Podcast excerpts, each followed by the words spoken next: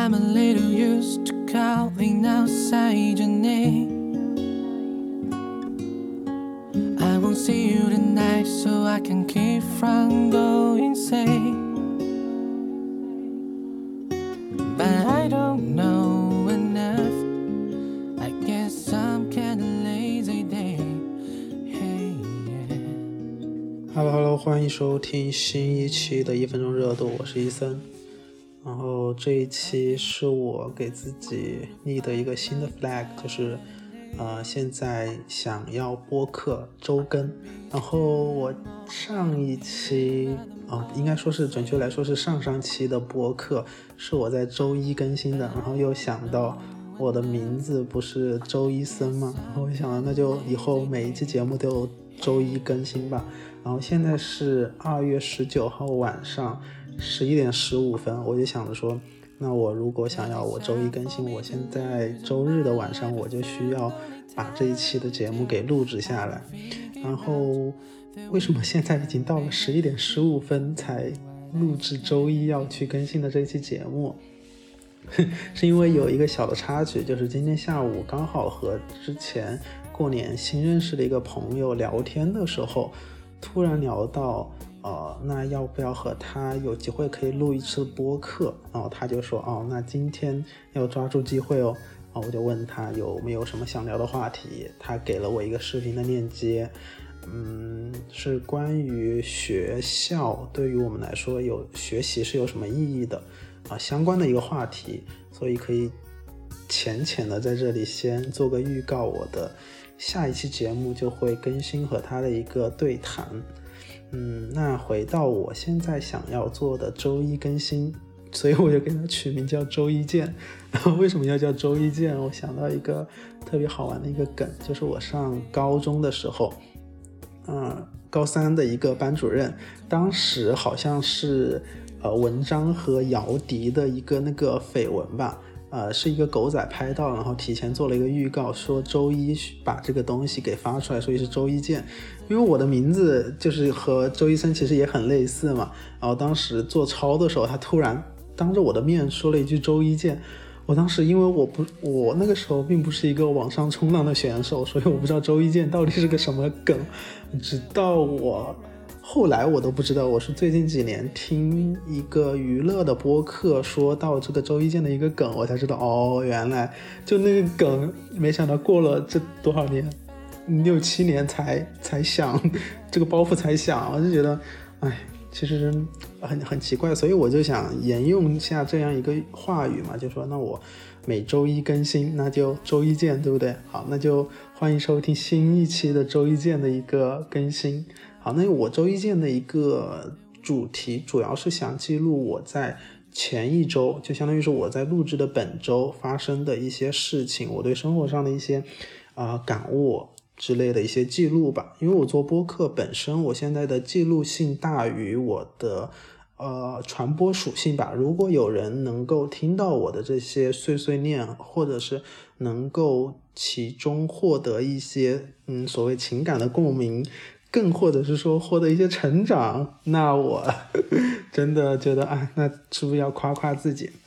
好，那我先从我今天晚上。发生一件事情，今天下午，今天是周日，我周五的时候，我妈妈给我打视频，那个时候我正在呃录制我上一期更新的关于呃那个权力不对等的那一期节目嘛，然后所以那天晚上我妈给我打视频的时候我没有接，然后晚点就说那我就周明天晚上我再跟你打过去，然后我昨天晚上。把我的节目剪完，哎，是昨天还是前天更新之后，反正我给他打过去，他没有接，他说他啊回老家了，就回老家去看我奶奶。他说晚上回去了之后再给我视频，因为我奶奶一个人在老家农村嘛，是没有智能手机的，所以经常我都是给他那个老人机打电话，所以我爸爸妈妈每次回去我都会，嗯，他们也会就是把视频发过来让我看看奶奶，我奶奶看看我的这样一个动作嘛。然后他们每次就也只是周日休息，然后周日的下午或者晚上吃完晚饭就回武汉。然后今天下午下班之后，我就给他打了一个电话，然后他当时也没接，然后我正在吃饭的时候，他就给我回拨过来，就是那个时候他们也吃完饭呀，准备收拾一下东西回武汉。然后这次聊天是我和我妈还有我奶奶在一起聊天聊得最久的一次。为什么说是最久呢？因为之前和他们的相处模式就是那种，呃，电话打过来，然后我妈妈就一直在说话，然后我奶奶就问我啊，吃了怎么样呀？怎么就是怎么怎么样？就是那些寒暄嘛。然后我其实是一直是作为一个不太会表达的一个人。那这个事情的转变也是因为我前面有播客有说到，我今年过年回去的一个很大的一个转变，就是和我妈妈有，啊，真。真心换真心的那种感觉，可能也是主要是我迈出的那一步，就是我想要跟我妈妈能够呃更加良好的去沟通。然后因为以前都是我妈妈作为一个她一直在输出她的一个想法的人，我很少去表达我最真实的一个想法。哦，那一次之后，我终于迈出去了那一步，说了很多我最真实的想法。她也说，哦，那她其实也非常喜欢这种交流。所以我这一次过年来之后，后面在。家之前就是和他聊天，也会慢慢的打开自己，就是有什么说什么，然后也会去把话语背后的那个最真实的意思给他表达出来。嗯，所以现在和我妈妈的相处的一个模式可以说是越来越好了。然后聊天的时候也不再是他一个人说，我也会。更加积极主动的去回应，然后说一些我的一些近况，我觉得这是非常好的一个进步。所以这次和我奶奶在一起的时候，也是也一直在聊天，就是说我今天晚上吃的什么呀？然后他们，嗯，今天有做什么怪味花生实验成功了，说我下次回去的时候给我做。呃，我就觉得，哎，这种关系相处模式的一个进步，是我。是我成长的一个大跨步吧，但是这一场对话最终还是以催婚催我找对象这个事情结束。就我后面就哎实在受不了，我说我要吃饭了。我说那你们回武汉的时候就注意安全，叫我奶奶在家里面注意身体健康之类的。嗯，就结束了嘛。然后没想到今天，因为我之前过年回去有跟一对情侣出去吃饭面基嘛，然后今天他们也跟我。聊天说说着说着就说啊，问我什么时候回武汉呀？问我怎么还不找对象呀？我说我说我刚刚在我妈妈和我奶奶那里被催婚，怎么来你这里还要催我找对象？我就觉得，哎，这个问题本来自身就很困扰，然后还就是就是我就想说，难道我自己也不想吗？是吧？也不是说我想想我就能找得到的呀，就哎就很难。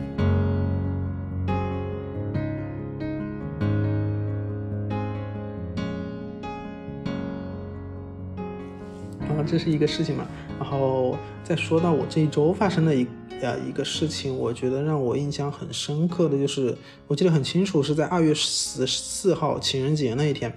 那一天就是我们需要出去呃外面呃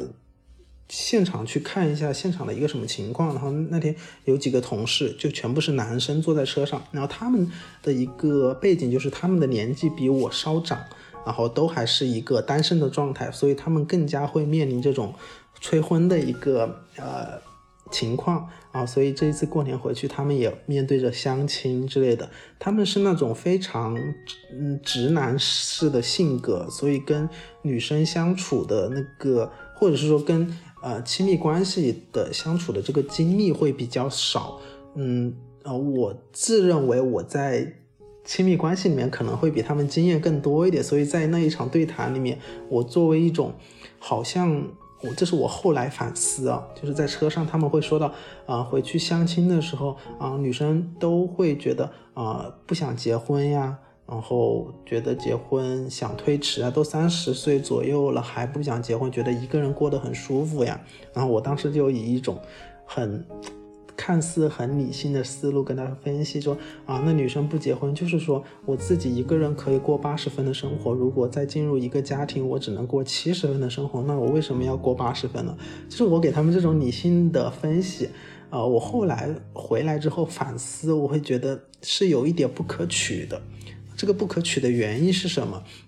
然后这是我当天晚上回来写的一个复盘的一个日记哦。说到这个复盘，就是我现在加入了一个群组，就是每天晚上需要，就是我的另外一个 flag，就是每天晚上复盘自己今天所发生的一件事情啊。这个事情刚好是我那天记录下来的，我可以在这里念一下。他说，呃，我说关于相亲，呃，聊到如今女性越来越独立，在自己能满足的情况下，更少的去进入家庭。会让他们更加去难和本来数量少的女性进入亲密关系。这个他们是指我的那些男男性同事。然后这一点当然是时代的进步。在我一个人能够过七十分的时候，两个人的集合不能提高生活的品质。我为啥要进入一段关系呢？只能自己提升或者降低自己的标准。年纪大或许是一种资本的缺失。但是仍然，所有的关系建立其实都是一种双向的选择的一个结果，啊，这是，呃，我当时也是这样劝说他们的，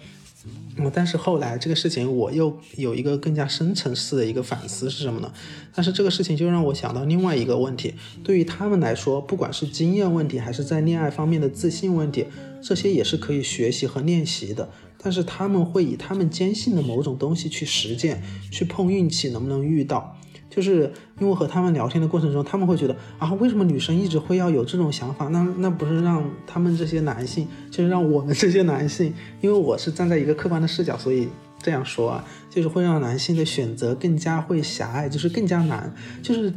在某种情况下，这明明是一种时代的进步，但是但是对于个人来说，其实是一种。嗯，路越来越走窄，除非就像我刚刚说的，你除非提升自己，或者是降低自己的标准，你才能像可能上一代走入亲密关系里面那样更加容易。然后，那我继续说到，就是那反观自己，在我擅长的方面，我可以自信的去应对某些问题，但是对于我那些不会的东西，是不是也可以转换成那种畏惧的心态？其实并没有想象中那么困难。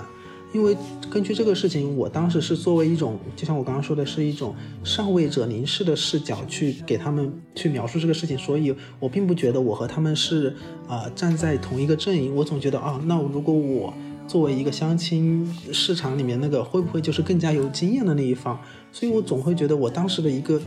站位，其实现在来想，其实是有一定的问题的。这是我的一个反思，然后就让我想到。那么，嗯，在这个场合下，这是我擅长的。那对于他们擅长的，比如说他们一些专业知知识上的一些东西，那是不是也是可以通过我后天去努力去学习的？它并没有我之前想象中的那么难。这是我想象的，这是我延伸起来的另外一个问题。嗯，所以我觉得并不能太瞧不起对方，也不能太高看了自己。或者是低看自己，其实很多东西都是可以可以练习去习得的，并不是说对方就是一定有某种优势，或者是自自己有某种优势。对，这是我当时的一个反思的一个东西。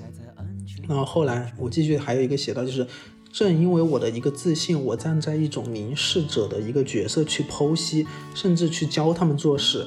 因为他们就是有时候会说啊，那和女生那就是呃相亲或者是约会的过程中，我做什么什么，我会觉得啊，你怎么能这样说这么做呢？我当时就直接给他们这样说了，嗯，就是觉得哦，觉得自己还还挺牛逼的，还有一些想法，还可以教教你们，我可以教你做事的那种想法。我当时那一刻的那个想法是这样，但是我后来会想到这并不可取，是为什么呢？这也是因为今天出门带出来的经验。我当时写了，是因为我之前很少。出去和他们一起，我抗拒那种去现场的这样一种过程，所以我当时还夸了一下自己，我说我今天迈出去的那一步，所以才会有这样一个新的体验嘛。然后我就说，其实对于他们来说，这种不在意的关系，最好的相处模式其实是让对方舒适就好。我说的这种不在意的关系，是我和这样的男同事相处，因为我觉得我和他们之间就只是同事的关系，他们说的对于他们的这些困境，我其实并不一定说。嗯，就要给出某种嗯建议，教他们做事。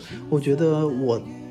复盘下来，我最好的一种模式哦，我不知道我在说这些，如果听到我说这些的人会不会也是这样认同的？就是我只要让对，其实让对方舒适就好。我建立一种让对方舒适的语境，不要冒犯，也不要随便提意见。即使在自己擅长的方面，对对方不自信的方面，切忌陷入自己爽的一个阶段。要明白这段关系，这场对话只是打破关系的隔阂，多夸奖肯定对方才是这场对话的一个重点。就是我和这群男同事的一个相处的一个重点，要保持头脑的清醒，这是我后面应对这件事的一个复盘吧。嗯，就是我会想到，很多时候和很多人相处，我会觉得是以一种要交心的一个相处模式，但是后来会发现，其实，呃，你要相处的人太多，然后并不一定非要就是交心，但是让对方舒适是你做所有事情的一个前提，所以有时候你。不必交心的时候，只要让对方舒适，你顺着他的话说就行了。你自己有什么想法，你可以放在你的心里就 OK 了。这是我那天对于这一样一件事情的一个复盘，就是嗯，不知道大家能不能 get 到我的这一个一个点啊？这是这一周发生的这样一件事情。如果你对这一件事情有什么想法，也可以在评论区和我交流一下。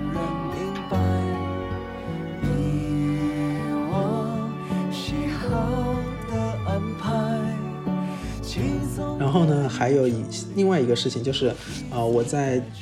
我的大纲上面写到，我写的是希望自己的内容是有时效性的，就是为什么呢？因为我之前很多时候也是想要追求某种热点性的话题嘛，和别人去聊，或者是蹭一下热点，能够让我火起来。但是我这周发生了一件什么事情，会让我觉得我希望我的内容是有时效性的？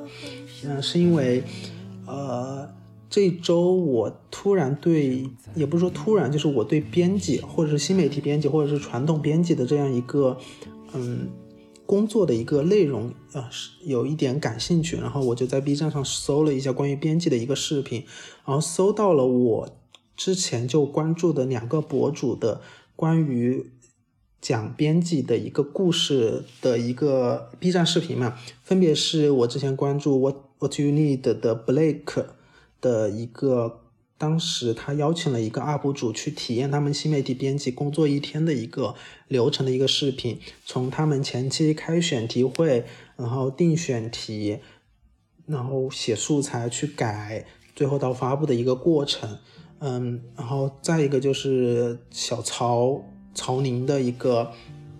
去一个图书馆的一个视频吧，反正这两个视频我到时候可以贴在评论区，大家可以看一下。然后其中，嗯，我反思到的一个点是什么呢？就是这个视频都是在二零二零年还是二一年左右，因为现在是二零二三年，但是我反而是我在主动去搜寻某种信息的时候，搜到了我关注的这些人以前发的一个作品，这些作品是我在以前其实并没有看到的，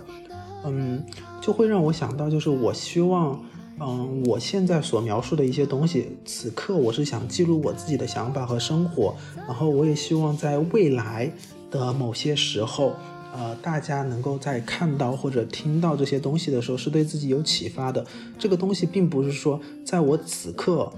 追寻热点的时候发挥作用就好，它能够在。后来对我自己或对他人能够产生一个持续性的影响，在未来的某个时间点，或者是在未来某这个时间点，和我身处在同样一个年纪的人，他听到这个时候，他能够有一点点收获。我希望是做一个更加持续性的一个东西吧，这是这是这是我此刻的一个本心。对，然后呃，我最近也有看到余华在一个演讲，在在五。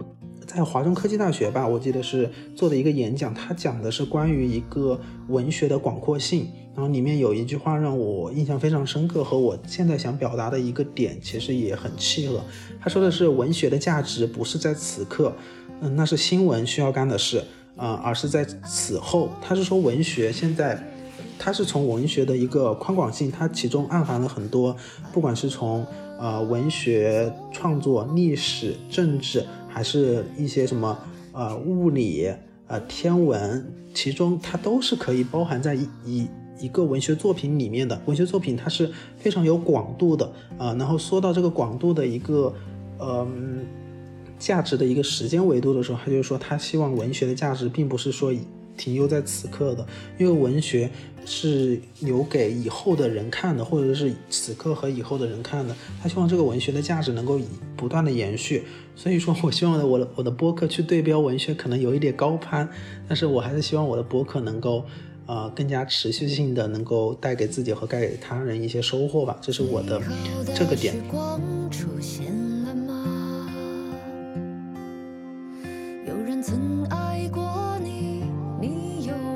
后最后一个点就是，呃，关于一个外界的眼光和取悦自己的一个一个那个平衡点啊，这是这是什么呢？从我刚刚第二点是讲到，我觉得取悦对方的，在和他人相处。过程中取悦对方是挺重要的，就是我们在面子功夫上过得去就 OK 了。我跟你并没有那么交心，我其实不必说太多。但是对于自己来说，我觉得取悦自己是非常重要的，因为有很多时候，我举个例子，就是我听很多歌啊，包括最近不是告五人有更新有出了一个新专辑，然后那这个专辑其实评论大家都会觉得，嗯，呃。并没有那么好，那么出彩，觉得他们这个乐队是虚有其名。但是我听里面有很多歌，我是觉得，呃，它是有打动我的，不管是旋律还是它的词，嗯，我觉得当下我听到那首歌是快乐的，是有感悟的。我觉得这就是好的。我以前可能会属于那种，大家都说不好，我就也要说不好；大家都说好，我也要说好。但是我自己能不能从中感受到快乐呢？其实，在大家说不好的时候，我也能感受到快乐的。但是如果大家都说这个歌不高级，我是不是如果说它能够呃满足我，我会就会显得我自己很 low。我觉得我以前会陷入到这种情况里面，但是我现在会觉得，呃，过度在意他人的眼光，其实会让自己活得很累。包括我今天其实有在有发一个视频，会觉得嗯这个人很吸引到我，但是有的人他就会在评论里面说啊你你可以吗？就是那种。略带戏谑的那种疑问，我其实是能感受到他们会评价这个人，其实嗯不太 OK。但是我现在完全没有说我要和对方去争辩的一个呃想法，我会觉得我分享出来，那此刻我就是会觉得这个人在某些方面，不管是啊神态或者是穿着，至少此刻是吸引到我、愉悦到我的，但是。嗯，是没有吸引到他们，但是此刻取悦到我最重要，所以我有时候会更少的去在意他人的眼光吧。从最简单的这些，然后自己的喜好和他人的喜好不能够对等，或者是自己认为某件事的高级，或者是他人对于某件事的高级这种不对等的时候，我会更遵从自己的内心吧，少去听人他人评价，然后少在意他人的评价。我希望以后也能够引申到对我自己这个人的判断。我其实很多时候会对自己不够自信，会更多在意他人的眼光。我今天穿的怎么样？我今天整个人的气色或者整个人的发型怎么样？我走路的姿态，我说话的语气会不会对你造成怎么样不好的？呃，影响呀，就是你会对我不好的一些 judge 评价呀，我会以前很在意，我包括我现在也会在意。我希望这个在意会到以后，我会慢慢的成为一个我自己能够对自己更加自信，由内而外的更加满足于我自身的一个这样一个存在。对，这就是我，嗯，这周想表述的这个几个点。然后今天也比较晚了，我不知道我这一期是否又啰啰嗦嗦说了很多，嗯。本周的话，其实我上一期的播客其实也有推荐的那本小说，我这一周有看到林诺的那一本小说，是我非常推荐大家可以看的。那个小说是在公众号连载，我到时候也会把它放在评论区。然后这一期也希望伴随着我最后的想推荐的这首歌啊结束吧。然后这是这一期的一分钟热度的周一见。然后希望后面。嗯我能够有更多的好的想法，能够去更新到播客里。然后，那我们下周一再见喽，拜拜。To be or not to be